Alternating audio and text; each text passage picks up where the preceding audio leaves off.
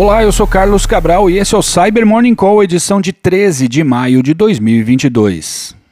O pesquisador da Rapid7, Jake Bain, descobriu uma vulnerabilidade que afeta firewalls Zyxel, os quais suportam a funcionalidade Zero Touch Provisioning, que é um método de configuração que parametriza automaticamente o dispositivo usando regras pré-definidas. Esse tipo de funcionalidade foi criado para ajudar equipes de TI a instalar dispositivos rapidamente em ambientes de grande escala, eliminando a maior parte do trabalho manual de configuração. Catalogada como CVE 2022-30525, a falha possibilita a injeção remota de comandos de forma não autenticada através da interface HTTP dos firewalls. Bain publicou seu relatório ontem sobre o problema, inclusive com um vídeo demonstrando a exploração da vulnerabilidade.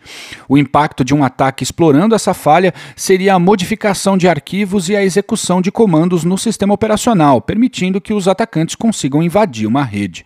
No momento em que o relatório da Rapid7 foi fechado, havia mais de 16 mil firewalls Zyxel vulneráveis expostos à internet.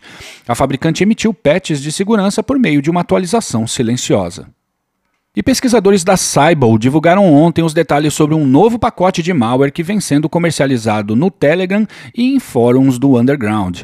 Apelidado de Eternity, o conjunto de ameaças é composto por diversos tipos de malware, como stealers, mineradores de criptomoedas, worms e ransomware, com preços variando entre 460 e 2.500 reais aproximadamente. Segundo os pesquisadores, os desenvolvedores do Eternity se mantêm trabalhando na melhoria de suas ameaças, fornecendo um serviço de malware as a service no qual, por meio de seu canal no Telegram, os clientes podem gerar os seus próprios binários para distribuição.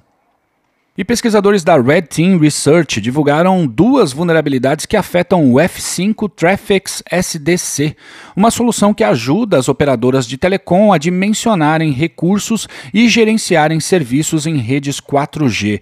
A primeira vulnerabilidade foi catalogada como CVE 2022-27662 e permite a execução de ataques do tipo Cross-Site Template Injection, que acontecem na renderização da página em tela, mais precisamente no momento em que a aplicação busca por um template para ser carregado.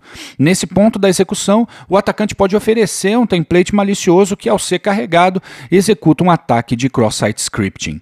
Já a outra falha foi catalogada como CVE 2022-27880 e permite a execução de ataques de cross-site scripting em que o atacante executa código em JavaScript no contexto do usuário logado. E especialistas da SecureWorks documentaram ontem a atividade do grupo iraniano catalogado por eles como Cobalt Mirage, cujos indicadores demonstram uma mescla de atividades motivadas por dinheiro com campanhas tipicamente ligadas ao governo do Irã.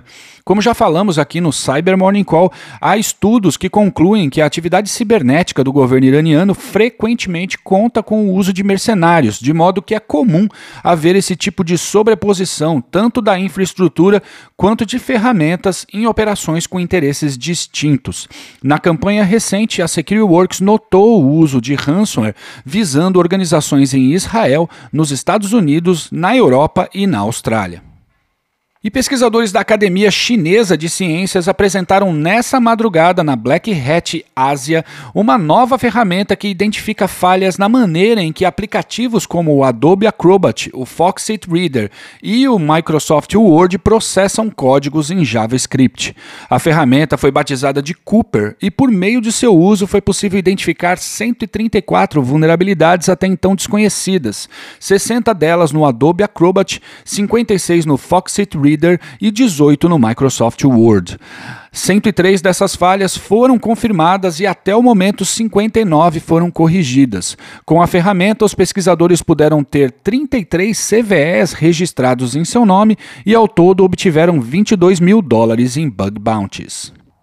Por fim, a DEA, a agência de segurança americana focada no combate ao tráfico de drogas, está investigando o suposto acesso não autorizado a 16 bancos de dados da organização.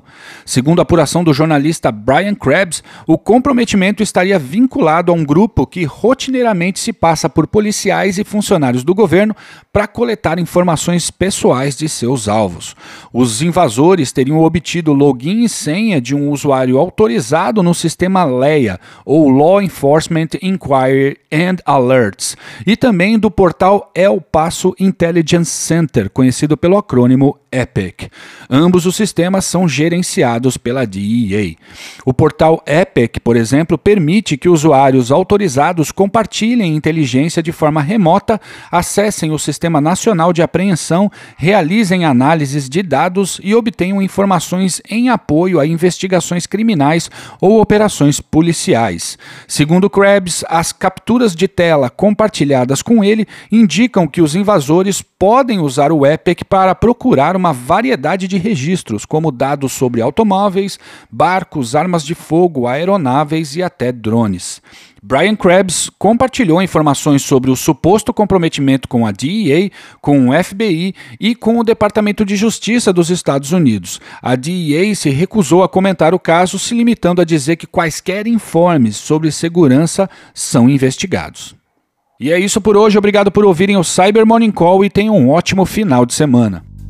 Você ouviu o Cyber Morning Call, o podcast de cibersegurança da Tempest. Nos siga em seu tocador de podcast para ter acesso a um novo episódio a cada dia.